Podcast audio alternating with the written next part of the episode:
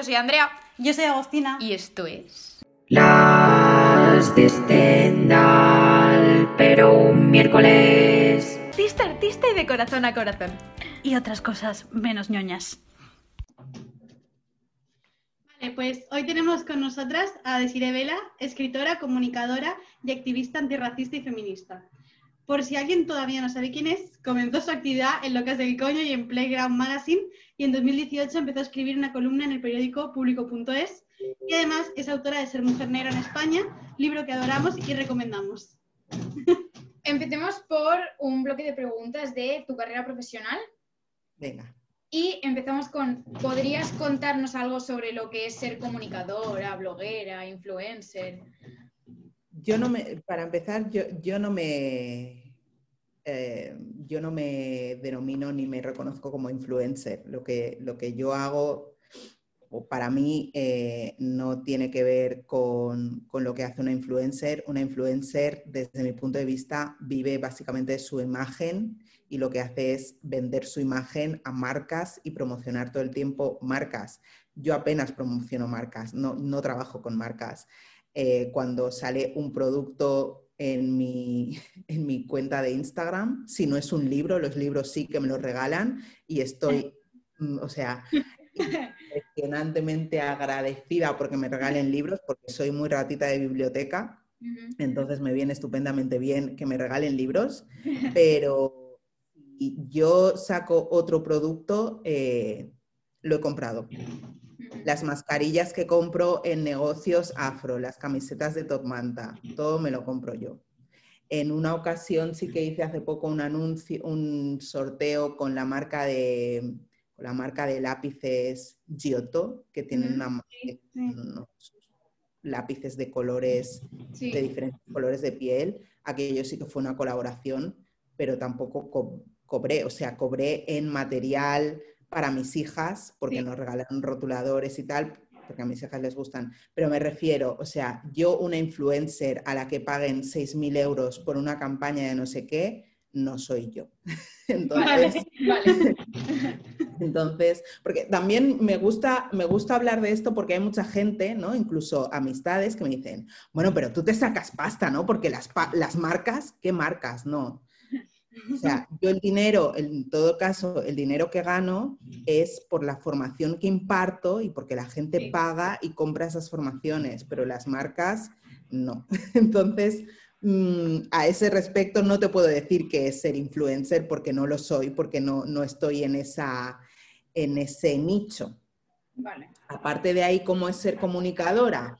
Pues... Eh, mmm, a ver, comunicadora, a lo mejor también yo tengo que redefinirme a mí, a mí misma y a lo mejor eh, eh, me siento más cómoda con el término columnista, porque al final lo que yo tengo son espacios de opinión, ¿no? Sí. Entonces sí que es cierto que, que conlleva una responsabilidad, conlleva una responsabilidad y tienes que tener eh, conciencia de que lo que explicas y los temas de los que hablas, incluso cómo hablas de según qué temas, tienen una, tiene una cierta incidencia y un impacto en la gente, ¿no? Entonces, eh, para mí eh, conlleva una, una, gran responsabilidad, porque en el momento en el que te lee mucha gente, ¿no? Puedes estar ayudando a esa gente a formarse una opinión sobre sobre los temas de los que hablas, ¿no? Con lo cual, en ese sentido, yo creo que, que eso sí que, que, implica, pues eso, ¿no? Ser responsable con las, con las acciones, con las palabras, con las opiniones, por, precisamente por eso. Pero más allá de eso, yo creo que no tiene mucha... ¿Y no cómo gestionas el, esto, el ser reconocida y demás por bastante gente, las críticas, las malas críticas? es un temazo, ¿eh? Las críticas eh, siempre sientan mal. O sea, siempre, siempre afectan. Quiero decir, siempre afectan, ¿no? Eh, siempre afectan porque, bueno, yo intento hacer las cosas, ¿no? Poner, toda mi intención y, cuidar mucho de las cosas que hago y trabajarlas, ¿no? Y todo lo que escribo está muy pensado, está muy meditado, pero siempre hay alguien que tiene algo que decir al respecto, ¿no? Y desafortunadamente, y hay estudios que, lo confirman, cualquier comentario negativo que recibimos tiene muchísimo, tiene un impacto muchísimo mayor que, todas las cosas positivas que, nos dicen, ¿no? O sea, si, tú te encuentras con 30 eh, comentarios bonitos y uno negativo, tú te vas a acordar del negativo. Y es una lástima en realidad, porque hay 29 súper bonitos, pero tú pones el foco en el único maldito comentario negativo. Entonces, bueno, yo al final em, también la gestión de las críticas es algo muy personal, es algo, eh, es un aprendizaje constante, pero al final eh, yo lo que tiendo a pensar es, es gente que no me conoce. Es gente que no me conoce eh, y, es gente que, no sé, que tampoco... Bueno, hay un, hay un, leí hace no mucho en, internet y a lo mejor habrá quien discrepe, evidentemente, pero leí hace un tiempo en internet algo así como nunca te van a, nunca, nunca vas a recibir críticas por alguien que esté haciendo más que tú. Pues ahí lo dejo. Perfecto. Vale, y también otra pregunta que te queríamos hacer es, eh, ¿cómo fue el proceso creativo de tu libro? Sí, que nos puedes contar algo sobre eso. El proceso creativo de mi libro. Bueno, el proceso, creativo de mi. Bueno, quedé una mañana para, para, hacer un. Esto que está tan de moda ahora, un brunch. Ah, o, o, que estaba, no lo sé, porque ahora con la nueva normalidad, vete tú a saber. Eh, quedé para hacer un brunch con, con Visila Bococó, que es una mujer afrodescendiente. Eh, sus padres también son de Guinea Ecuatorial, como los míos. La admiro un montón porque es una mujer súper inspiradora, eh, súper powerful, que ha hecho y que hace un montón de cosas. Ha sido presidenta de comercio de la Cámara de... No, presidenta de la Cámara de Comercio de, de España en, en Nueva York ya está, con eso ya yo creo que sí, sí, sí. O sea, que la tipa es una monstrua. Y quedamos para, para comer y me dijo, tú, deciré, lo que tendrías que hacer es escribir un libro, porque está muy bien todo lo que haces a nivel de redes y todo el mundo online, pero necesitamos legado. Así que estaría bien que tú escribieras un libro, yo pensé. Mm, vale.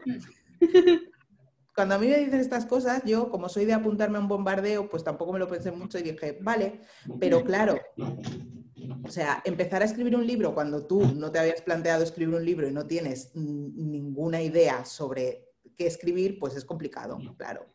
Entonces, pues eh, parte del proceso fue hablar con Lucía Suembo mío, porque hacía un año que ella había publicado Las que se atrevieron, y también fue hablar con Rubén H. Bermúdez, porque él había publicado Y tú porque eres negro, son muy buenos amigos míos los dos. Y entonces fue como, vale, ¿qué es esto escribir un libro? ¿Cómo me pongo? ¿no? Y, bueno, pues eh, lo que me, costó sobre todo fue encontrar el tono, porque yo estaba como muy anclada en la idea de eh, principio, nudo, ¿no? Sí. Nudo, desarrollo y fin, ¿no? pero lo que yo quería escribir no entraba en ese patrón y no sabía cómo hacerlo, ¿no? Y, me, costaba, me costaba, me costaba, me costaba. Y entonces de repente una vocecita me dijo, hey, tú eres blogger, ¿no? Llevas ya pues unos ciertos años escribiendo un blog. ¿Por qué no te planteas cada capítulo como un post de tu blog? Y a partir de ahí todo fluyó. Y, y esto. Entonces, en cuanto a la temática, pues estuve hablando con mi amigo Juanma y cuando le dije, hey, pues me estoy planteando escribir un libro, tal, y me dijo, ¿por qué no hablas de todo lo que te ha pasado desde que publicaste el vídeo Ser Mujer Negra en España? Porque empezaron a pasar cosas ahí, ¿no? Escribí un artículo para Vice, escribí otro artículo para Broadly, de repente me contactaron de Locas del Coño, ¿no? A partir de ahí empezaron a pasar cosas.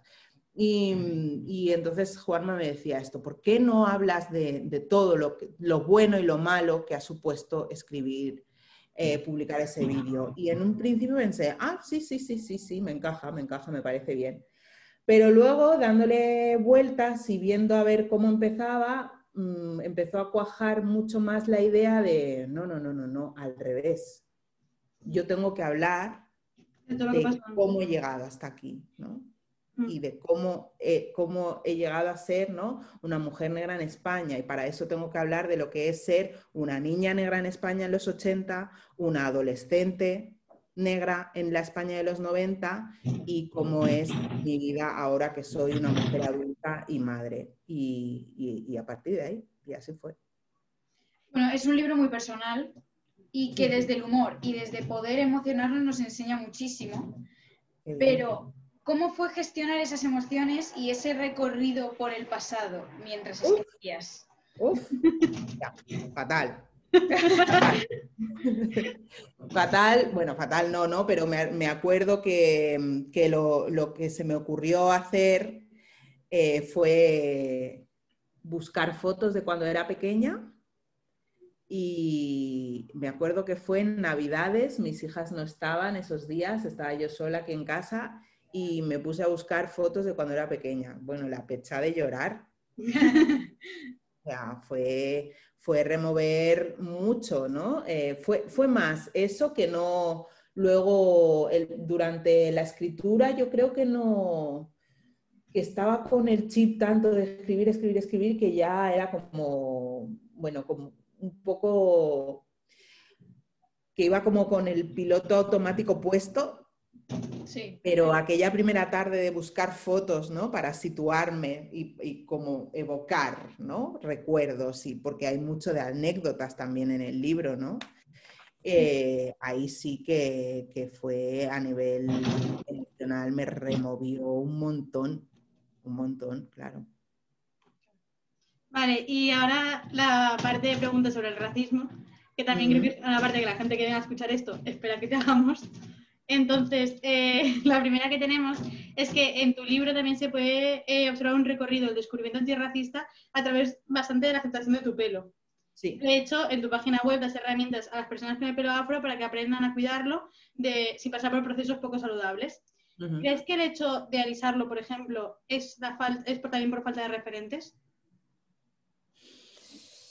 El hecho de alisarlo es por un montonazo de cosas, pero puede ser que, por lo menos antes, ahora, ahora no existe esa falta de referentes, entonces ahora, o sea, yo no puedo, no puedo opinar sobre por qué una mujer negra se alisa el pelo, ¿no?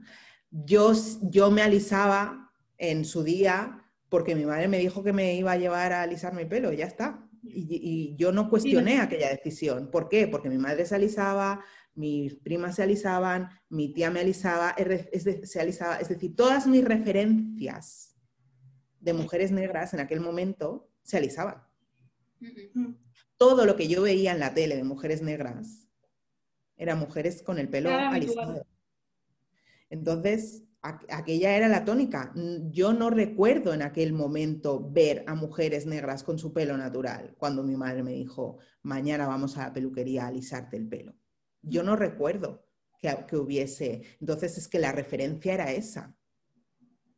Y, yo jugaba de pequeña a ponerme camisetas y toallas en el pelo para esto, ¿no? Para que se me moviera el pelo, ¿no? Entonces, aquella, aquella era la, el patrón, ¿no? Mujer negra, pero con el cabello alisado. Así que cuando mi madre me dijo, pues, pues, pues claro, pues sí, pues toca, porque tú lo llevas así, todas mis primas, todas, pues, pues es lo que tocaba. A día de hoy, em, pues imagino que habrá un poco de todo. También había, ah, también era una, un, precisamente, ¿no? Alisar por, a lo mejor no tanto que hubiese referentes con el pelo afro, sino que, bueno, claro, y en el momento en el que no había referentes con el pelo afro, tampoco había nadie que te enseñase a cuidar el pelo afro. Esta, es, una cuestión, ¿no? Yo me acuerdo que cuando empecé a dejarme el pelo natural otra vez, mi propia madre me dijo, ¿qué vamos a hacer con este pelo? por eso, o sea, porque mi, mi propia madre, más allá de los peinados que me hacía de pequeña y que me volvió a hacer cuando yo empecé a llevar mi pelo natural hasta que aprendí a hacérmelos yo, mi propia madre no sabía qué hacer con mi propio pelo. O sea, ahí ha habido una pérdida de transmisión, ¿no? Eh, una pérdida de transmisión en el conocimiento del cuidado del cabello, ¿no? impuesto por la esclavitud, la colonización, los cánones de belleza eurocéntricos y un montonazo de cosas.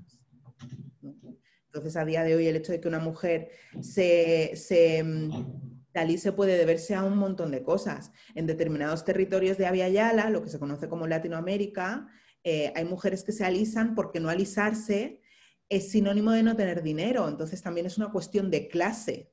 Sí. Me aliso y voy al salón y me aliso y, así, y eso quiere decir que yo tengo el dinerito que hace falta para ir al, al salón a alisarse. Entonces hay un montonazo de factores por los que hoy en día una mujer se puede seguir alisando. ¿Y qué consejo le podrías dar a una niña o un niño con el pelo afro que nos pueda estar escuchando en este momento?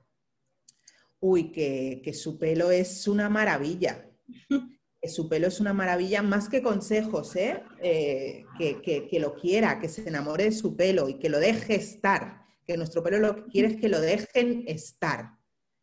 Y, que, que, que sepa lo súper cañero y molón y potente que es tener el, pelo afro, por, porque con el pelo afro se pueden hacer un montonazo de virguerías. Hoy lo llevas suelto y lo llevas completamente redondo. Em, la semana siguiente te haces twists como llevo yo ahora. Luego te haces cornrows eh, grandes. Luego te pones extensiones. Luego te las quitas y te haces... O sea, ¿qué otro cabello tiene tanta versatilidad? Ninguno. claro, es verdad. Pues eso es, esa es la maravilla del pelo afro. Vale, y otra pregunta que tenemos, que a lo mejor es un poco simple, pero es que mm, nos pasa de verdad esto, que es que en nuestra generación, nosotros tenemos 20 años, eh, aún seguimos escuchando el término... Vuestra, madre, o sea... No, porque nuestras madres que nos, nos, van a escuchar son más mayores. Así que tengo, tengo 41 años, o sea... más mayores, mi, hermana mayor tiene 37, así que estás más cerca de mi hermana que de mi madre. Vale, pero si hubiese sido una madre joven, ¿me entendéis lo que estoy Sí, sí, sí. sí. vale, eh, que aún seguimos escuchando el término niga entre personas blancas eh, para representar a las personas blancas con las que comparten amistad. Y nosotras nos chirría esto un poquito, creemos que es racista. ¿Estamos en lo cierto? Sí, claro. es que, cuando, cosa que dices, pero ¿qué es esto? ¿Por qué dices eso? Claro. Pero, vale. Eh, bueno, niga es la palabra, el insulto despectivo con el que las personas blancas durante la esclavitud y la segregación se referían a la gente negra. ¿Qué más quieres? Por eso. ya cuando lo escuchamos de feliz cumpleaños mi niga y dices, pero ¿por qué? No, no, no, no. o sea, es que... Mal. Todo mal. Sí, todo mal. ya está, no hay más, todo mal. o sea, al, final es eso, o sea, es una palabra que, que se utilizaba para, para, para despreciar y, ¿no? y para ejercer para demostrar una relación de poder entre las personas blancas y las personas negras. Es una palabra que tiene mucho peso a nivel histórico, entonces no, no se usa. No se usa entre personas blancas. Otra cosa es que entre personas negras se utilice para resignificarlo. ¿no? Claro, pero eso es, otra, cosa. Lo, entendimos llevándolo, por ejemplo, a la palabra maricón o bollera, cosas así lo, traducimos, digamos así, para decir, es que es esto. Claro, claro. O sea, que yo lo diga pero que una persona que no, no. Claro, yo a, mis amigos gays no les, voy a, no les voy a decir, por más confianza que tengas, que no se, les, no, se me, no se me ocurre decirle feliz cumpleaños maricón.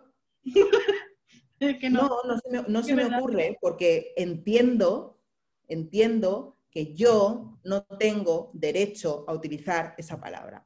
Aquí el problema está en que a la, gente blanca, por norma general, no tiene el hábito de que les prohíban cosas. Es verdad. La comunidad homosexual ha tenido prohibidas unas cosas, las mujeres han tenido prohibidas otras cosas. La comunidad gitana, el pueblo gitano ha tenido prohibidas otras cosas, la comunidad musulmana, las comunidades asiáticas, etc. La gente blanca, y sobre todo si son señores o señoritos cis heterosexuales, no tienen la costumbre de que les prohíban cosas. Y entonces tú llegas y le dices, mira, esto no lo puedes utilizar y es como, ¿cómo que no? ¿Dónde está mi libertad de expresión? ¿Dónde está mi... No, perdona, es que en el momento en el que tu, tu libertad de expresión choca con las libertades y los derechos de otras personas, te tienes que callar. Y ya está. Y, ya está. ya está. Es así de fácil. Pues ya está. bueno, hemos investigado un poco sobre, pues, sobre esto y enseguida aparece la opción de, de N-word, pero tampoco creemos que negro o negra sea una mala palabra. ¿Nos podrías orientar un poco sobre esto? Negro o negra no es una mala palabra. Claro, es lo que es lo que pero cuando lo buscamos en internet, perdón, habla tú. No, no, no, salía eh, que, se, que se decía de N-word para no decir negro o negra. No. No, nos desconcertó un poco eso. Se dice de N-word para no utilizar la palabra niga. Vale, vale. vale. es que no falta comprensión lectora entonces. O sea, nigra, a ver, niga, claro, ya, ya está. Niga, ya, ya, ya, ya lo he pillado, ya, ya me he dado cuenta. Niga viene de negro, que en inglés se escribe negro. Entonces la palabra negro en inglés, negro, Mm. sí es peyorativa. Vale. Pero el negro en anglosajón no es el negro Vale, en vale, el contexto hispanohablante, porque el negro del contexto hispanohablante equivale a black. Se compara con black, no con negro. Aquí la comparación con negro sería negrata. Vale. ¿Vale? Entonces, claro, Negro, escrito negro en, el contexto anglosajón tiene un significado, pero en el contexto eh, hispanohablante tiene otro, y aquí negro es negro. El tema es, entonces, todas esas eh, expresiones en español en las que negro tiene connotaciones negativas trabajar con un negro, una merienda de negros, estoy negro, em, la oveja negra, el dinero negro, todas estas cosas. pero eso ya es otra movida. Pero, pero la palabra negro en español no tiene las connotaciones de negro en, en vale. inglés. Vale, entonces fue eso lo que nos pasó. Esa la pregunta. Gracias. Gracias. Gracias por la explicación. Gracias. Vale, y ahora pasamos a pues unas preguntas rápidas, por decirlo así, a ver, aunque son temas en realidad bastante profundos. sí, son temas. Sí, sí, o sea, responder rápamente. Ya, vale. Lo hemos reducido a, eso, pero. Pero a ver, es como un rápido pero intenso. ¿Vale? Vamos a, decirlo así. Un quickie. Un quickie. Venga. ¿Qué sería? Depilación, ¿a favor o en contra?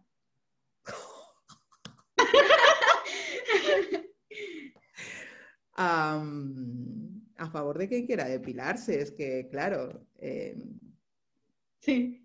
sí. A favor.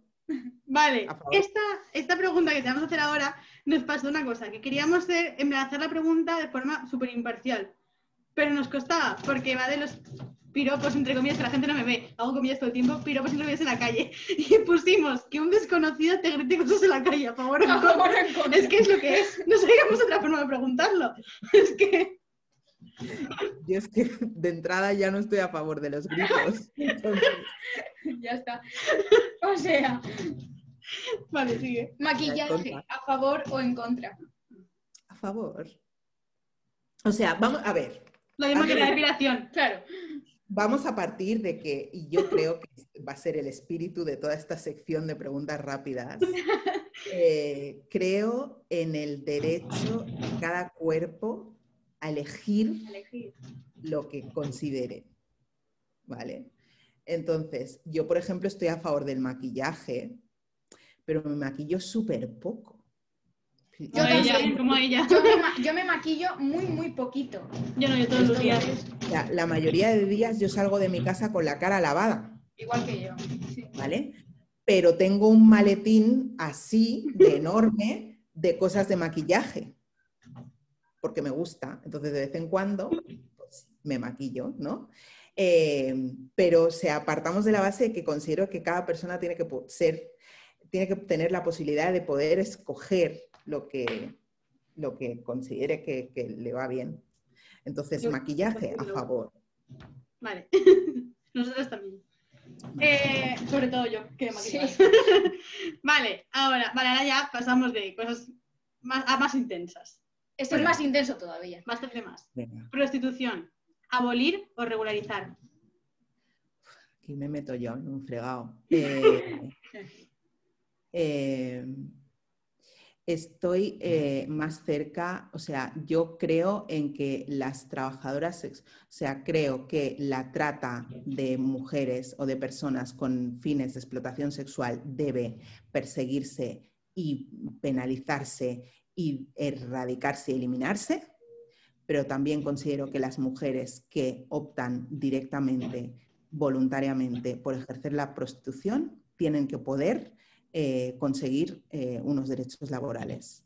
Entonces estoy más cerca de la, regularización, pero no de los modelos que se plantean eh, cuando se piensa en la regularización habitualmente. Es que este es un tema muy espinoso Sí. y muy complicado. Entonces, a favor de que las, a favor de que las, de que las trabajadoras sexuales puedan tener eh, derechos laborales. Mínimamente. Esa es- esa es- Sí. Esa es la respuesta. Vale. Aborto. ¿A favor o en contra? De que sea legal. De que sea legal. A favor. El, el aborto tiene que ser legal. Legal y gratuito para y seguro para todas las, todos los cuerpos gestantes. Vale. También estamos de acuerdo. Sí. Vale, eh, ahora ya la pre- pregunta sobre, sobre información. ¿Qué libros, aparte del tuyo, o documentales recomendarías para concienciarse y aprender sobre el antirracismo? Uf, un montón. Ah, mira, voy a hacer recomendaciones de libros eh, escritos por personas afroespañolas porque creo que las grandes referentes del activismo eh, eh, universales ya las conocemos la mayoría y, y creo que le damos muy poco crédito a toda la producción de conocimiento que se está llevando a cabo en el Estado español y me parece eh, que hay que abogar por reconocer y celebrar a las personas que tenemos más cerca, en vez de tanto Black Lives Matter, que no digo que no, pero aquí también se habla de antirracismo, se produce conocimiento y, y hay que ponerlo en valor. Entonces, eh, os recomendaría, eh, pues lo que he dicho antes, el libro de Rubén H. Bermúdez de ¿Y tú por qué eres negro? que es un fotolibro en realidad, pero eh, explica en imágenes con muy poquito texto la historia reciente del racismo en España, no solo del racismo, sino de la identidad, ¿no? de la conformación de la identidad de las personas afrodescendientes.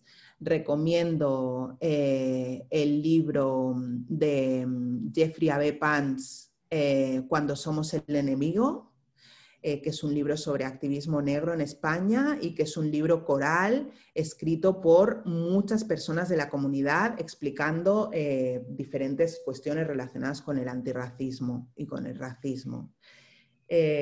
Recomendaría también el libro Metamba Miago, Relatos y Saberes de Mujeres Afroespañolas, coordinado, también es un libro coral eh, del que yo he participado y está coordinado por Débora Ecoca de United Minds. Esto a nivel de libros, a nivel de um, obras teatrales, recomendaría las dos obras de Silvia Albert, No es país para negras y Blackface y otras vergüenzas.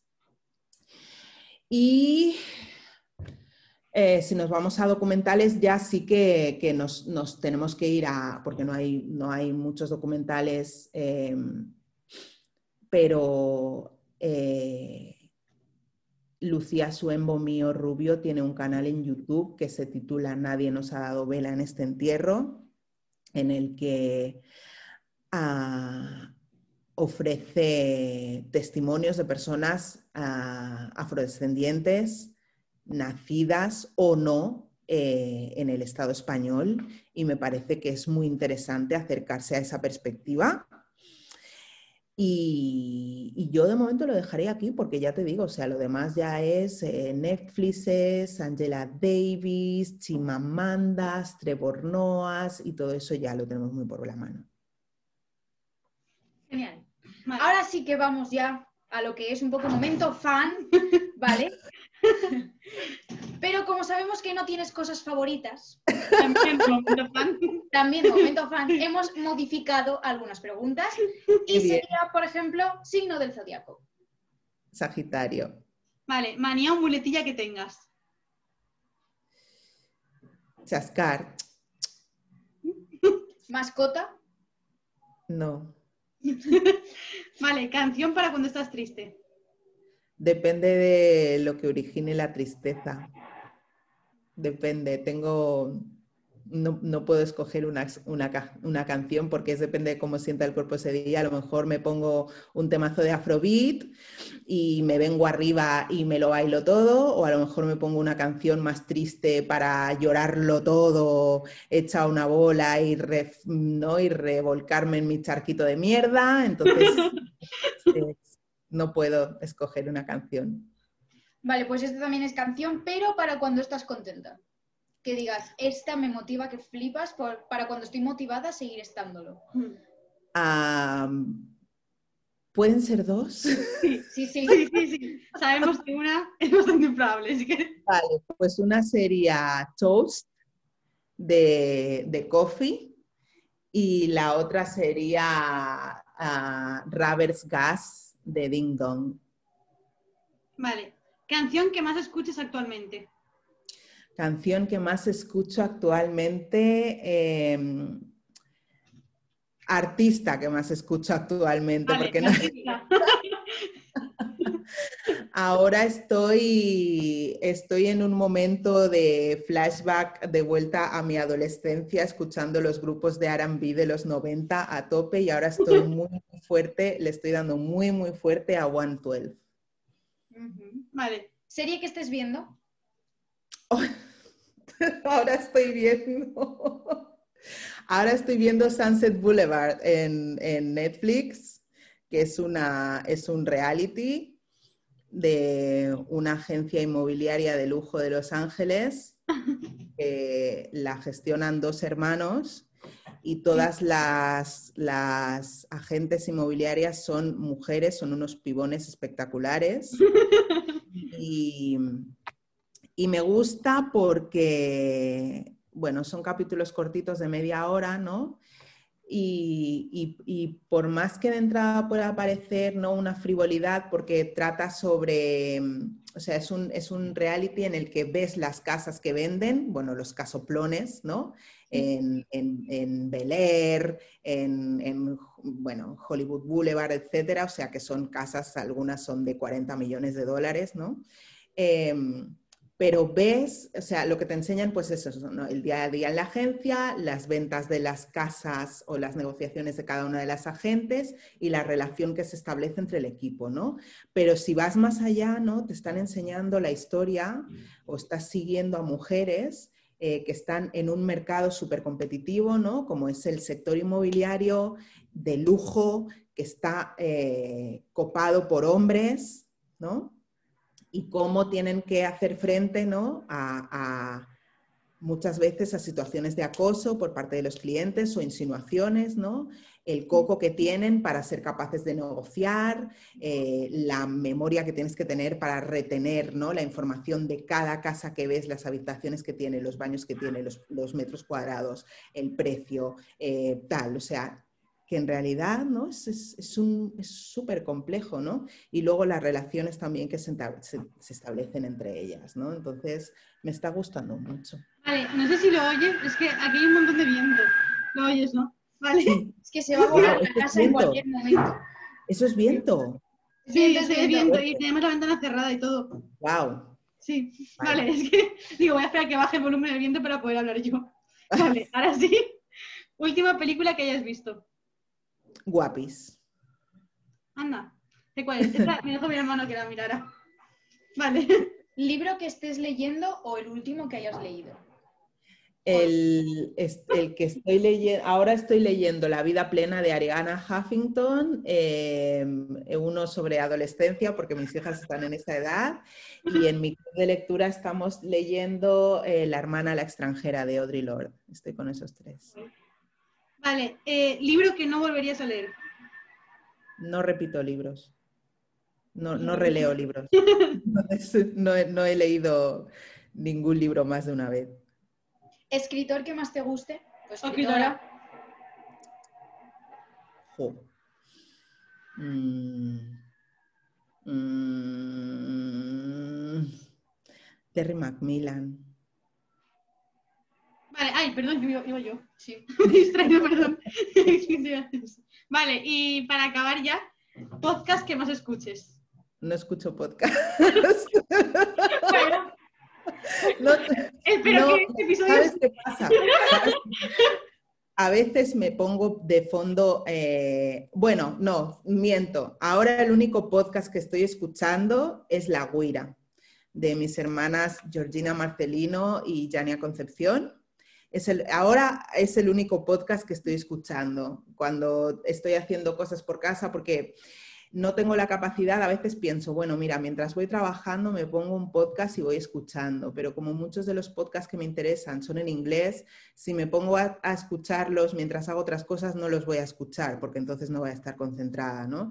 Entonces, de repente, pues yo qué sé, tengo una sesión de doblar y guardar ropa, pues entonces me pongo el podcast de la guira y mientras voy doblando la ropa, pues voy escuchando a Georgina y a Yania. Mm, si tengo que recoger la cocina, pues no, en esos ratitos de hacer cosas por casa, como son episodios como mucho de media hora, pues es el ratito que digo, venga, va, me pongo la guira y tal. O sea que sí, ahora es el, único podcast que estoy escuchando. Vale. vale, pues ya pues ya estaría. Muchísimas gracias. Ya te hemos robado suficiente tarde. no, gracias a vosotras, ha sido divertido.